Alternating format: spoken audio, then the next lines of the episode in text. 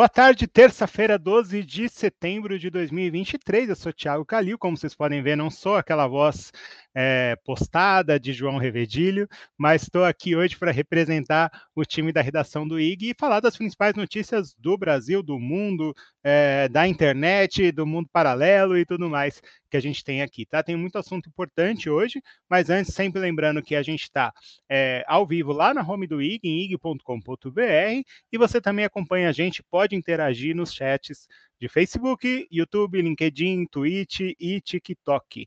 É, pode deixar seu comentário, seu like, é, interagir com a gente, que a gente vai ficar feliz aqui. Fechado? Então, para a gente começar a nossa conversa, vamos lá ver o que, que é o principal destaque na capa do IG de hoje, nessa terça-feira, 12 de setembro, dia de muito sol aqui no Sudeste, calor. É... E o principal assunto no IG, vocês vão ver a nossa manchete, que é essa operação da Polícia Federal, que foi deflagrada hoje de manhã, né, sobre fraude nas compras de equipamento durante a intervenção federal lá no Rio de Janeiro, que aconteceu em 2018. E muito por que, que é importante né, essa, a gente, essa intervenção, por que, ela chama tanta atenção? Porque o, o interventor nomeado naquela época era o general é, Valder Braga Neto, que foi o candidato a vice na chapa do ex-presidente Fernando. Fernando. Do ex-presidente. Oh, meu Deus! O Jair Bolsonaro. É, então, muito está chamando a atenção. O Braga Neto teve o, o sigilo telefônico dele quebrado nessa, é, nessa manhã. É, e, e, foram, deixa eu ver aqui para confirmar, 16 mandados de busca e apreensão, de, e apreensão e quatro estados da federação. Então, aí essas denúncias de, de fraude, né, de, de irregularidades na, durante a intervenção federal que aconteceu lá no Rio de Janeiro. Outro destaque que a gente tem é, é, uma notícia triste, né? O número de mortos em decorrência do ciclone extratropical lá no, no Rio Grande do Sul. Foi a Defesa Civil Gaúcha anunciou hoje que o número de mortes subiu para 47. É, então, em vítimas decorrências da chuva e tudo, teve enchente, pontos, vários pontos de estragos nas cidades do Rio Grande do Sul. A cidade de Mussum continua é, sendo a mais atingida, né? Teve 16 mortes registradas lá. E além disso, é, a Defesa Civil tinha divulgado que eram 46 desaparecidos, mas isso hoje na, de manhã, às 7 da manhã, mas o, o vice-governador depois falou, passou que tinha caído para 8 o número de desaparecidos. É, o Gabriel Souza, vice-governador do Rio Grande do Sul. Ainda de acordo com a Defesa Civil, o número de desabrigados é 4.794 é, e 20.517 pessoas desalojadas. É, então, ainda tem 925 feridos no total. Então, é uma tristeza, uma tragédia bem grande que aconteceu lá no, no Rio Grande do Sul. E então a gente segue com essa atualização, então, do número de mortos que chegou chega, é, chegou a 47 número de vítimas fatais aí do ciclone tropical. E uma notícia curiosa e ao mesmo tempo é, que, que, chama bastante atenção é que o Kremlin anunciou hoje a chegada do, do Kim Jong-un na Rússia, né? Ele que viajou num, num é o líder da Coreia do Norte, é, que viajou num trem blindado para a Rússia. É, é um trem que cruzou ali a região da fronteira. Ele é, é um trem verde escuro, foi puxado por uma locomotiva da, da, da companhia ferroviária russa, e o comboio, o comboio passou em todo em, em sigilo ali pela, pelas cidades e tudo mais. É, a gente olha isso com um fator curioso, mas existe um, um dado muito mais é, preocupante, que é entender o que é essa reunião entre, entre o Putin e o Kim Jong-un, é, e quais são os objetivos dela, né? Tem uma especulação que seria um acordo de, de armas é, entre as duas nações, lembrando que são a gente está falando de arma nuclear, é, então é um negócio bem, bem sério que está acontecendo ali no Oriente. Mas é isso. É, vamos nos aprofundar nos assuntos, vamos falar mais do que está acontecendo aqui no Brasil. Vamos lá, e eu já volto.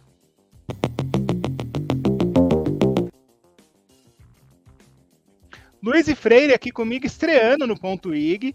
Bem-vinda, Luiz. Oi, Tiago, oi, pessoal. Estreando com uma missão super complexa aqui, né? Falar de um assunto que bombou no feriadão, enquanto o pessoal estava viajando, o clima estava esquentando lá em Brasília. E no pois sábado... é, a Luíse, peraí, Luíse. A Luíse, ela é repórter de último segundo aqui do IG.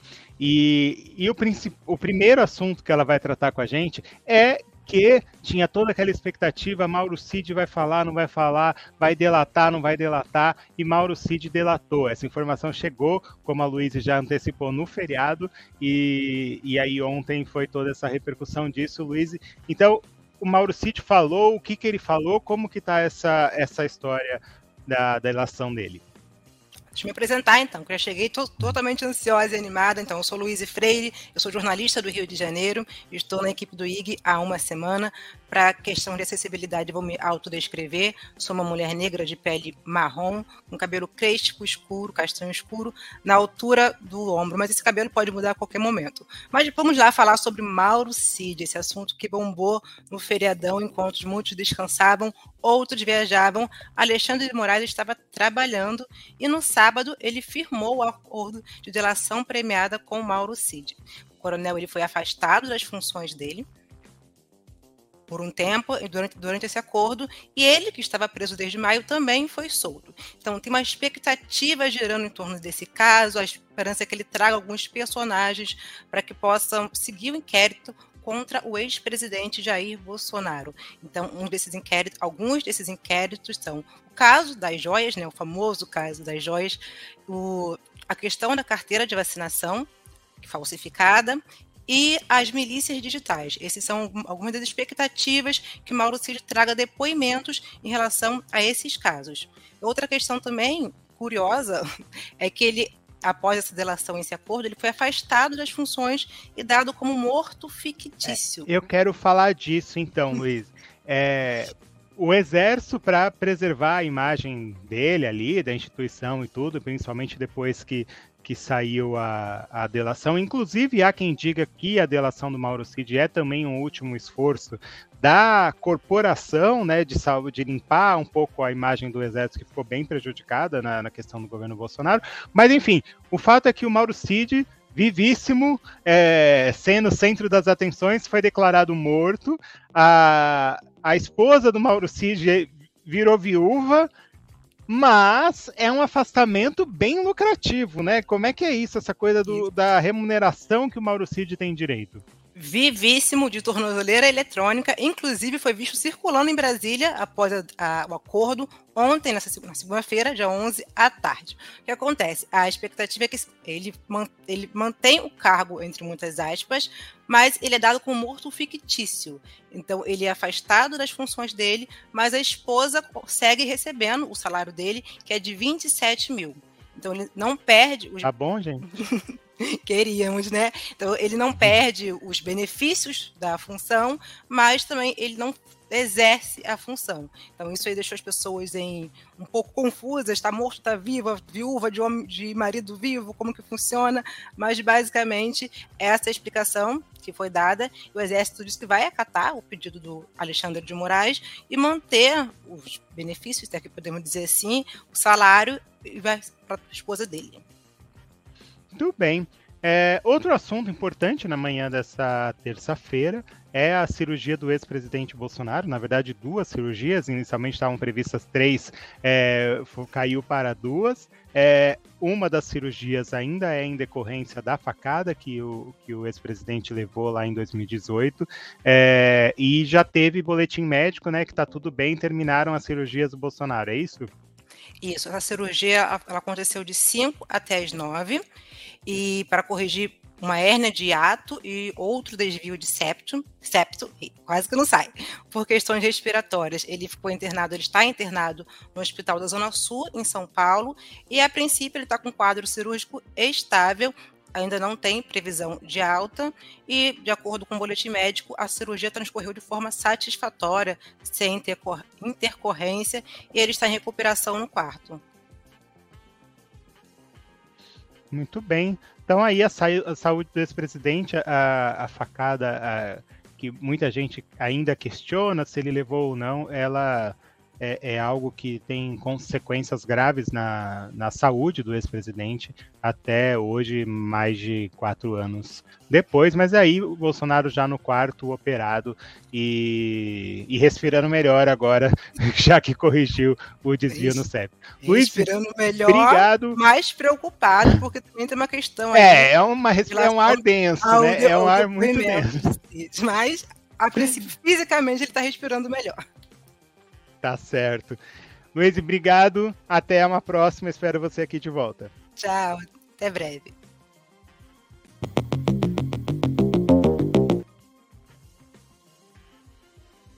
E agora eu chamo o Luiz Felipe Granado, repórter também de economia e tecnologia aqui do IG, porque hoje tem lançamento do novo iPhone, o iPhone 15, e quando tem lançamento da Apple é aquela coisa, né? Todo mundo para para ver o que, que vem por aí, quais, quantos milhões vai custar o telefoninho novo.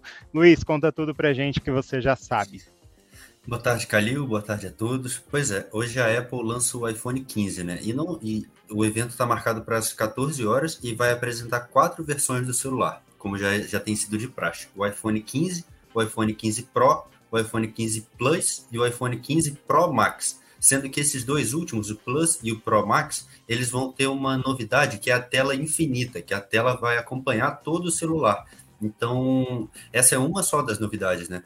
É, o iPhone também vai ter agora, sabe aquele botãozinho que tem do lado para silenciar, que antigamente servia só para silenciar o telefone, colocar no modo vibrador e tudo. Agora o usuário vai poder personalizar esse botão e colocar ali a funcionalidade que ele bem entender. Vão ter algumas opções ali para ele, ele personalizar esse botão.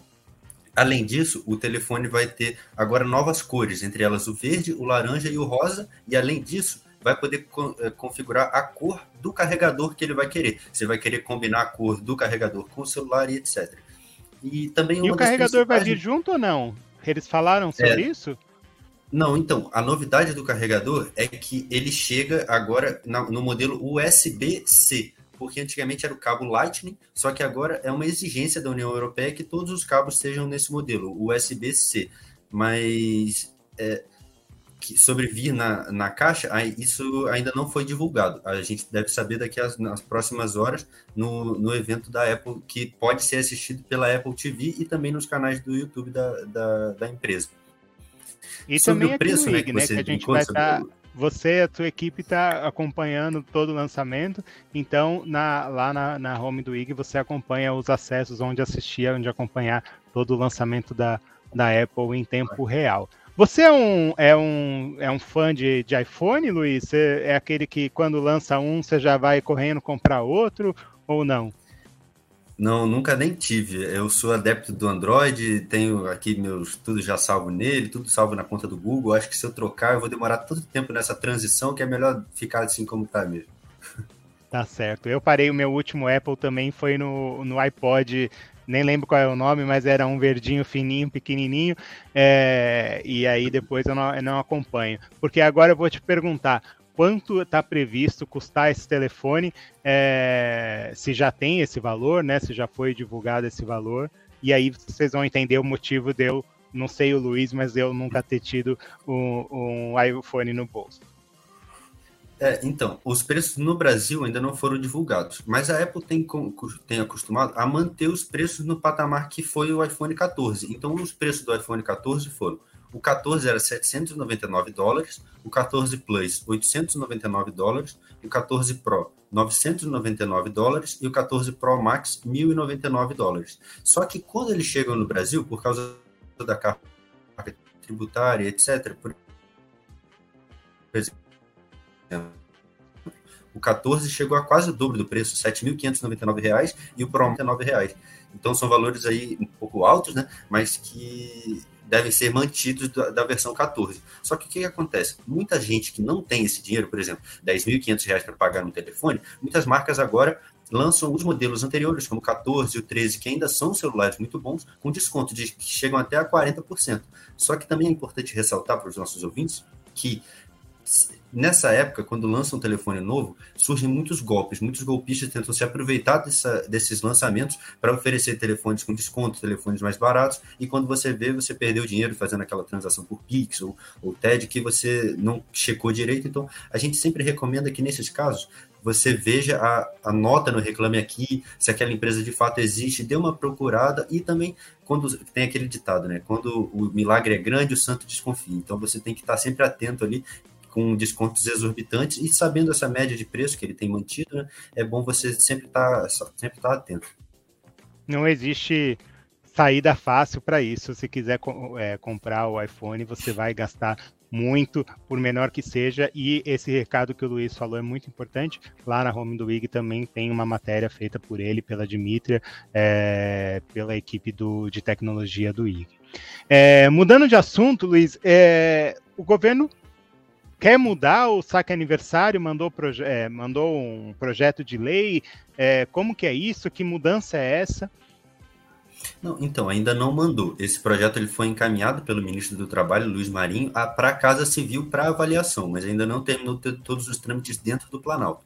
O saque aniversário do FGTS, ele vem sendo uma batalha que o Marinho tem travado desde que assumiu o ministério. Quando ele assumiu, ele falou que ia encerrar com o saque, Aí muita gente ficou preocupada, aí depois ele voltou atrás e agora ele tem procurado meios para ele restabelecer partes dessas medidas que foram alteradas com a lei do saque aniversário. E agora o projeto é o seguinte: ele, quando o saque aniversário foi implementado em 2020, ele permitia saques no mês de aniversário e nos dois meses sequentes, uma vez por ano, o, consumidor, o, o trabalhador poderia pegar uma parte do fundo e sacar nesse mês do aniversário.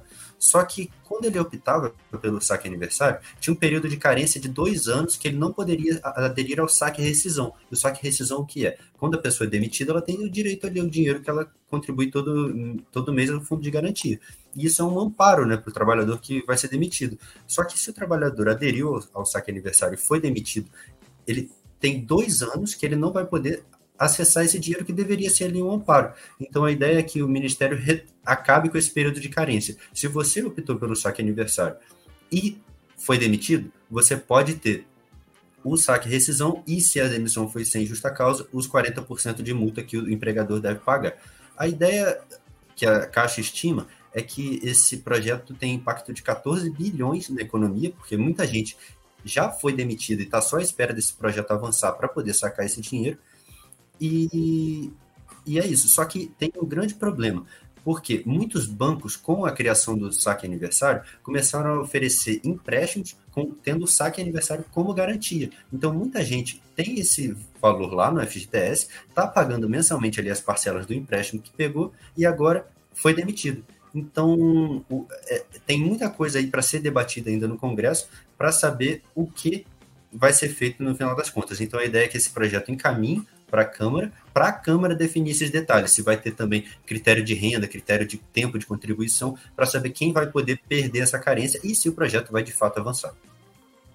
Bom, é isso. A gente ainda vai ter muita discussão para acompanhar. É um tema muito delicado, né? E toda vez que esse assunto vem à tona, gera uma, é, uma comoção em torno disso. O saque aniversário que foi criado durante a pandemia, né? De 2000, de Covid-19, é, em 2020, né, Luiz? Colocou aqui.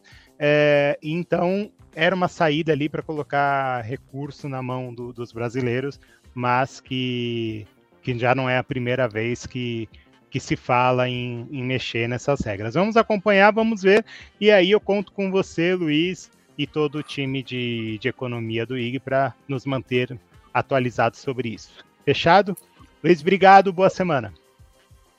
Boa semana para você também, Calil. Tchau, tchau.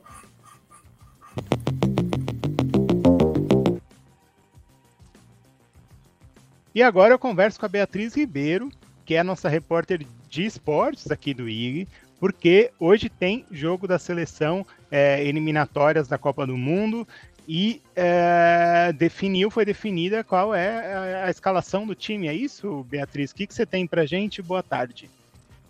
Boa tarde, gente. Você me ouve bem, Calil? Escuto bem. Perfeito. É isso aí, hoje a seleção brasileira enfrenta o Peru pela segunda rodada das eliminatórias do, da Copa do Mundo, né? 2016, após a goleada, a estreia com goleada da seleção comandada pelo técnico Fernando Diniz agora, né? E não tem muitas alterações na equipe, a equipe vai ser manter ali a mesma que foi com Neymar, comandando o ataque, Bruno Guimarães, Rafinha, Rodrigues e Charles, compondo o quinteto ali de ataque. E a expectativa de um excelente jogo da seleção, né? ainda mais depois da vitória, da estreia. O Neymar, que é na camisa 10 da seleção, que chegou ali meio a polêmica, talvez, da, do estado físico dele, né? O Neymar que chegou técnico do atual time dele, né? O, o Jorge Jesus chegou a comentar, questionar se ele estaria em condições de participar ali da eliminatória da Copa. O Neymar que, volta de uma lesão agora, faz pouco tempo que ele passou por cirurgia, perdeu grande parte da temporada passada e ele ajudou a seleção brasileira a ganhar o último jogo, fez dois gols, então a promessa de um bom jogo que rola às 11 horas da noite, né, o jogo que acontece lá no Peru, a segunda rodada, o jogo acontece na cidade de Lima, no Estádio Nacional, e vai ter transmissão aqui na TV brasileira a partir das 11 horas, horário de Brasília. 11 da noite, então, é... na Globo. Na é Globo é e no Sport TV, pela TV fechada. Muito bem. É... E Beatriz, teve esse fim de semana o... a final do Campeonato Brasileiro Feminino, né, de futebol, com a vitória do time do Corinthians, é... que era favorito já, né, para levar esse título. Conta um pouco como foi essa campanha, que, que é, como foi esse resultado do, do Corinthians feminino? Perfeito. Esse final de semana teve na Neoquímica Arena a segunda partida de volta, né, o segundo jogo da final do Brasileirão Feminino. É, o primeiro jogo já tinha acontecido no feriado, no dia 7 de setembro, lá em Araraquara. Os times eram Corinthians e Ferroviário, então a primeira partida lá foi sem gol. E aí a decisão ficou para domingo na Nelson Arena, casa do Simão, com recorde de torcida, mais de 40 mil torcedores, então foi um recorde de futebol feminino no continente, a torcida em peso lá, porque não só marcou a final né, do Brasileirão Feminino e o título do Corinthians, que foi campeão por 2 a 1 com gols de Jennifer e da Milena, se eu não me engano, é, marcou a despedida do Arthur Elias, né, o técnico do Corinthians, muito campeão, que já venceu tudo que poderia vencer com a camisa do Corinthians, já venceu o Brasileiro Feminino, esse foi o quinto título do, do Arthur Elias e do Corinthians pelo Brasileiro Feminino, em sete oportunidades. Já foi campeão da Libertadores, campeão do Campeonato Paulista, Supercopa, então assim, técnico multicampeão se despediu também. Então, além da final emocionante que o Ferroviário saiu vencendo, o primeiro tempo. O primeiro tempo terminou empatado por 1 a 1 mas o Ferroviária que foi vencendo e aí depois levou a virada, com a torcida ali empurrando. É, foi, marcou a despedida do técnico Arthur Elias, que agora assume a seleção brasileira feminina de futebol, depois da saída da Pia Sanhage, a sueca, e depois da eliminação do Brasil né, na última Copa do Mundo, de forma surpreendente e dramática, né, ainda na fase de, de grupos. Então, para os próximos compromissos do Brasil, ano que vem, que é ano de Olimpíadas também, que vai comandar a seleção agora, é o técnico ex né, do Corinthians, o Arthur Elias.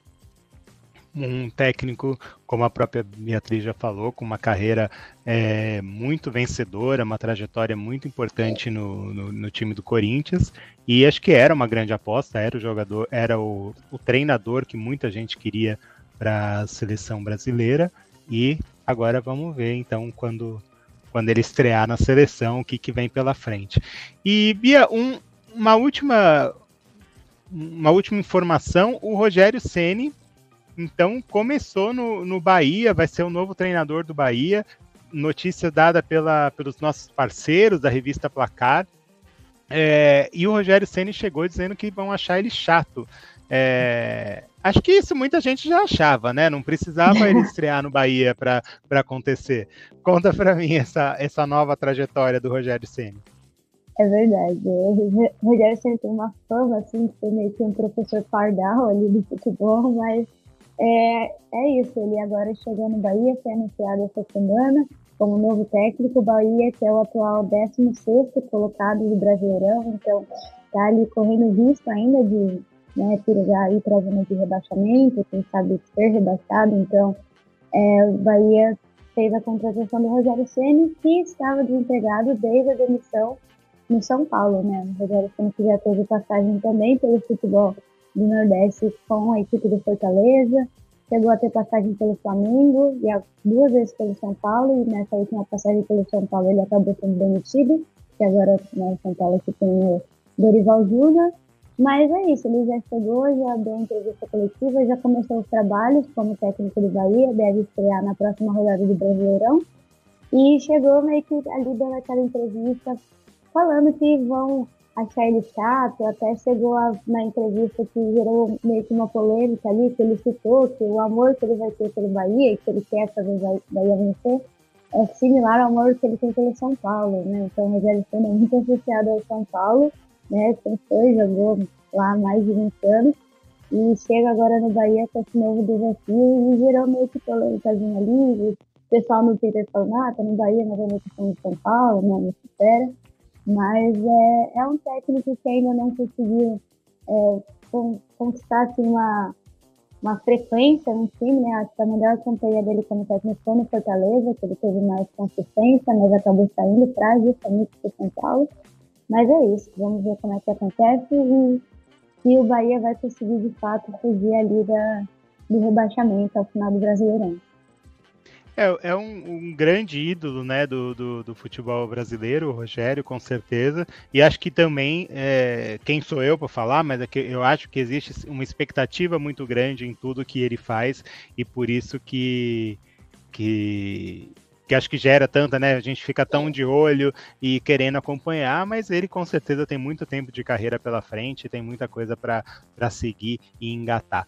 Essa nessa vitória, nessa carreira de, de como treinador. É, Pia, obrigado. Espero você numa próxima. Boa semana para você. Obrigado, pessoal. Tchau, tchau, Calil. Espero você também numa próxima.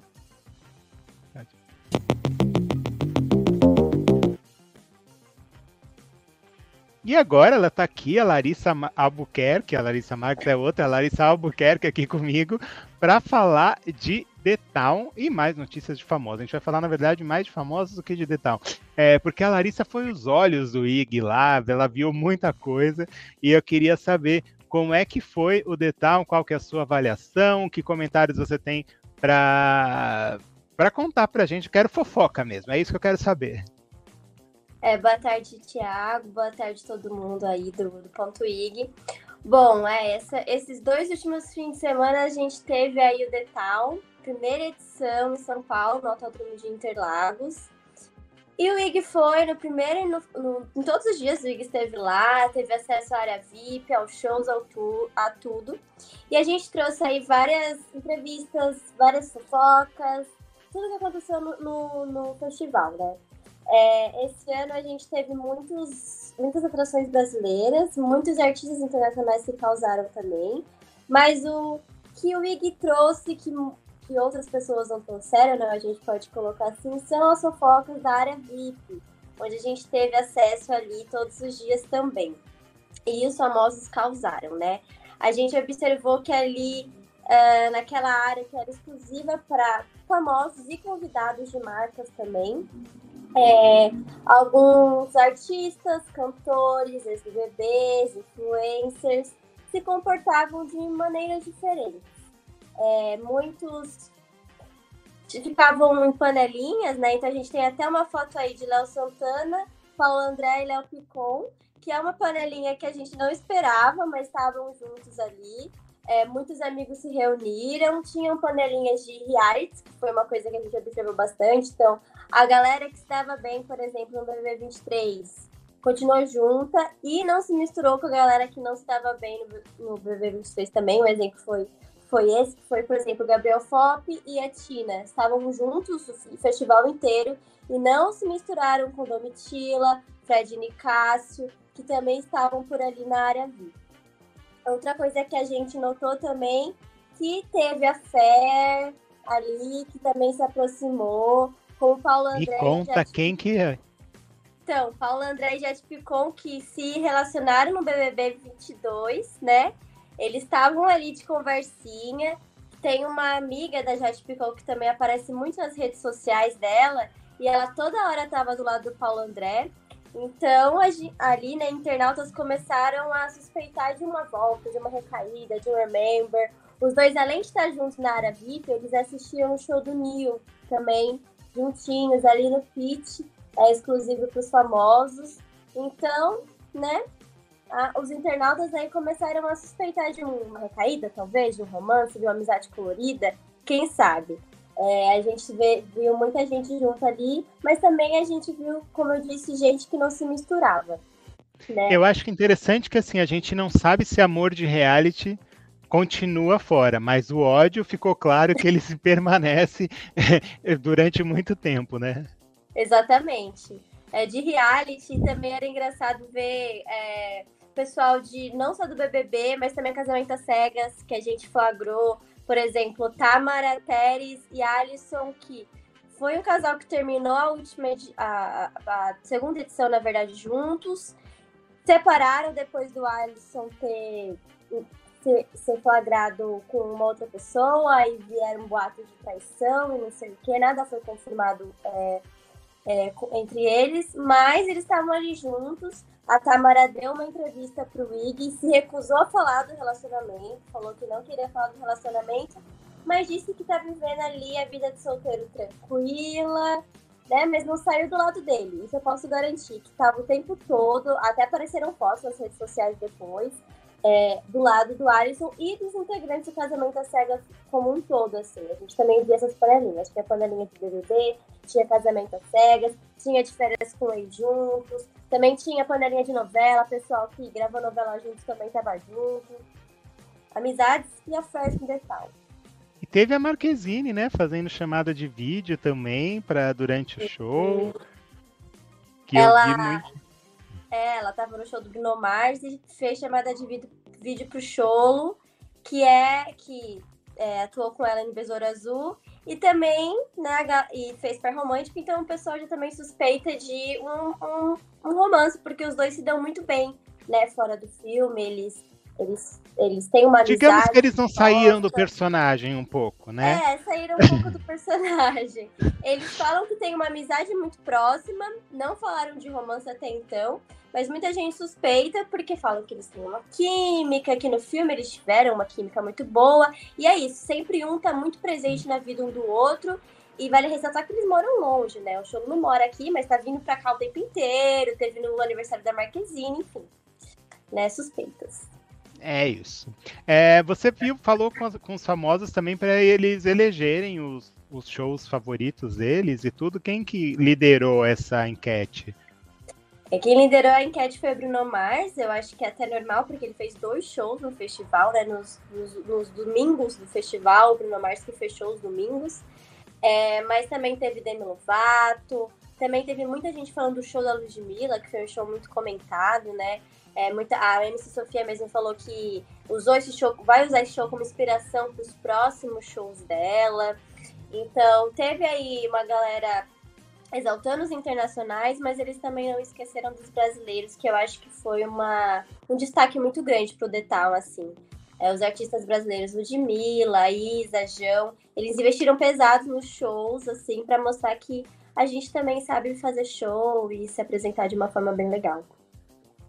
Legal. Acho que o Detal é isso. Foi a primeira edição. Teve lá umas coisinhas para é, que o pessoal criticou em rede social e tudo, mas normal também para um evento do porte do, do Detal. E aí entra, é, com certeza, já um sucesso e entra para o calendário de eventos da cidade de São Paulo, que é, faltava um, um, algo assim do desse porte aqui, e aí então eles vão entra num revezamento, como são, é do mesmo, dos mesmos organizadores do Rock in Rio, então um ano vai ter The Town e outro ano vai ter Rock in Rio, e você que é rato de festival, prepara o bolso, porque vai ter muita coisa para acompanhar.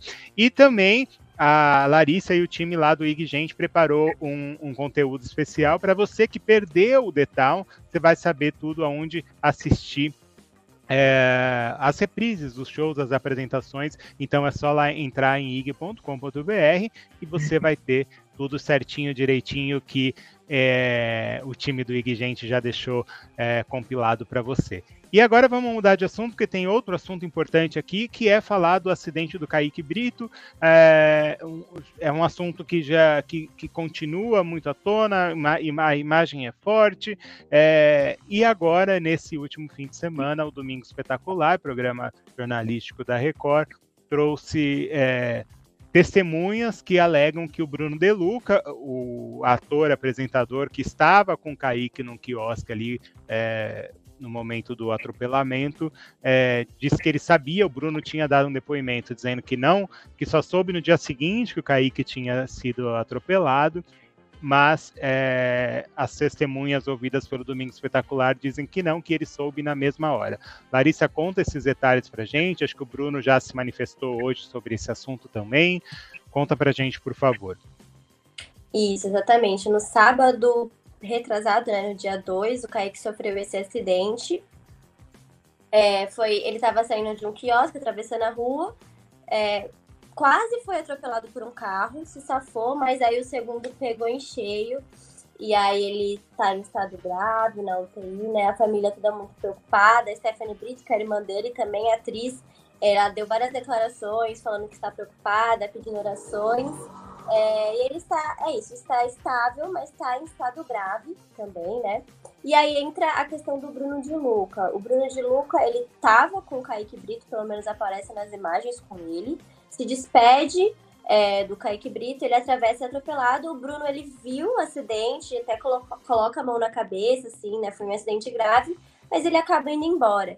Ele até tem uma relação com o Detal, porque ele foi pro Detal, né, né, no, no, no, dia 3, e ele falou que só descobriu que o acidentado era o Kaique Brito por notícias, que ele não tinha, que ele não, que ele não sabia. E daí vem essa reportagem do Mundo Espetacular, é, que conversou com algumas pessoas que estavam no local, três mulheres, e elas falaram que elas que eles avisaram pro Bruno na hora que era o Kaique Brito, mas mesmo assim ele não, não prestou socorro. E aí, né, começa essa discussão se o Bruno De Luca é, omitiu ou não socorro. É, o, a assessoria dele foi é, é, emitir uma nota hoje dizendo que a maior preocupação do apresentador no momento é o estado de saúde do Kaique Brito, né? É, e não e, e, que ele não teria omitido socorro. Bom, aí entra nessas questões, né? Porque o Bruno De Luca dá várias informações que que vão de encontro com outras colhidas pela polícia, é, pelas testemunhas do Domingo Espetacular e pelas imagens mesmo, né? Porque muito estranho ele acabar se despedindo do Kaique, ver o acidente acontecer e não saber que era um amigo que tinha é, sido atropelado, não prestar socorro também para um acidente tão grave dessa forma. É, vale ressaltar também é. que o motorista falou, né? O motorista que acabou atropelando o Kaique, era um motorista de aplicativo, falou que foi surpreendido pelo Kaique Brito, realmente não tinha visto ele atravessando a rua. É, foi, ele foi testado, não tinha, não apareceu ingestão de ingestão, ingestão alcoólica nem nada. E as passageiras que estavam com ele, né, é, falaram que ele não estava também em alta velocidade. Então, ele também não está sendo culpado, né? O, é, é. O, a polícia configurou o crime como sem culpados até então. É, Vale, vale destacar isso, a, a atuação do, do motorista neste caso foi ele é mais uma das vítimas do acidente, né? É, e tudo, tudo certo com ele. Inclusive a família do Kaique Brito agradeceu a ação, a atuação do motorista no, na prestação de socorro. É, que foi determinante para que o Kaique tivesse pelo menos uma chance de de tratamento, de, de cura, então o atendimento foi rápido graças a, a esse motorista. E agora ele já voltou, já, já conseguiu voltar a trabalhar, né? Teve uma, a, uma vaquinha para arrumar o carro dele, é, e agora ele conseguiu um, um, carro, acho que pago pelo próprio é, aplicativo, é isso mesmo? Eu sei que ele voltou para as ruas. É, na verdade, uma operadora de transporte é, quis dar esse carro para ele pelo menos por 30 dias até o automóvel dele que foi bem danificado no acidente e está pronto para voltar para as ruas. É, ele tinha sido bloqueado pelo motorista, pelo, pelo aplicativo até as investigações começarem, e aí depois que ele foi liberado, né, é, ele foi, é, o aplicativo liberou ele também, ele já pode voltar às ruas e trabalhar normalmente. É, o Dionis Coelho, que aqui a gente fala porque ele teve uma atuação, nesse caso, é, exemplar e que muitas pessoas é, que passaram por situações parecidas não, não tiveram a postura e a, e a, a coerência que ele desenvolveu nesse caso, então que, que volte que de volte mesmo ao trabalho, sustentar a família como ele vinha fazendo muito bem. É isso, Larissa. Temos temos mais fofocas, temos mais informações ou por hoje é só? Por hoje é só. Tem também o, o que está acontecendo também. Muita gente está falando no caso do Miniel, né? Do Vitor Miniel. É que também sof, não foi um acidente, foi uma agressão, né? Que ele sofreu aí no, nos últimos dias, que também está repercutindo bastante. Que no IG a gente conta tudo, né? Que o agressor era um estudante de medicina que foi preso. É, porque, enfim, foi configurado como um crime de homofobia, e também teve ali uma missão, omissão de socorro do porteiro, que viu tudo acontecendo e não fez nada, também está sendo indiciado por isso. É um caso que também está repercutindo bastante, ganhou uma matéria no Fantástico ontem, com detalhes, e o IG também traz tudo é, no ig.gente.com.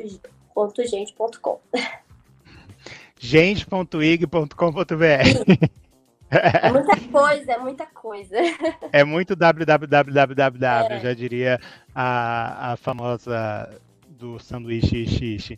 É, muito obrigado, então, Larissa. Uma ótima semana. Espero falar com você numa próxima. E bom trabalho para vocês aí, acompanhando tudo dos famosos no IG, gente.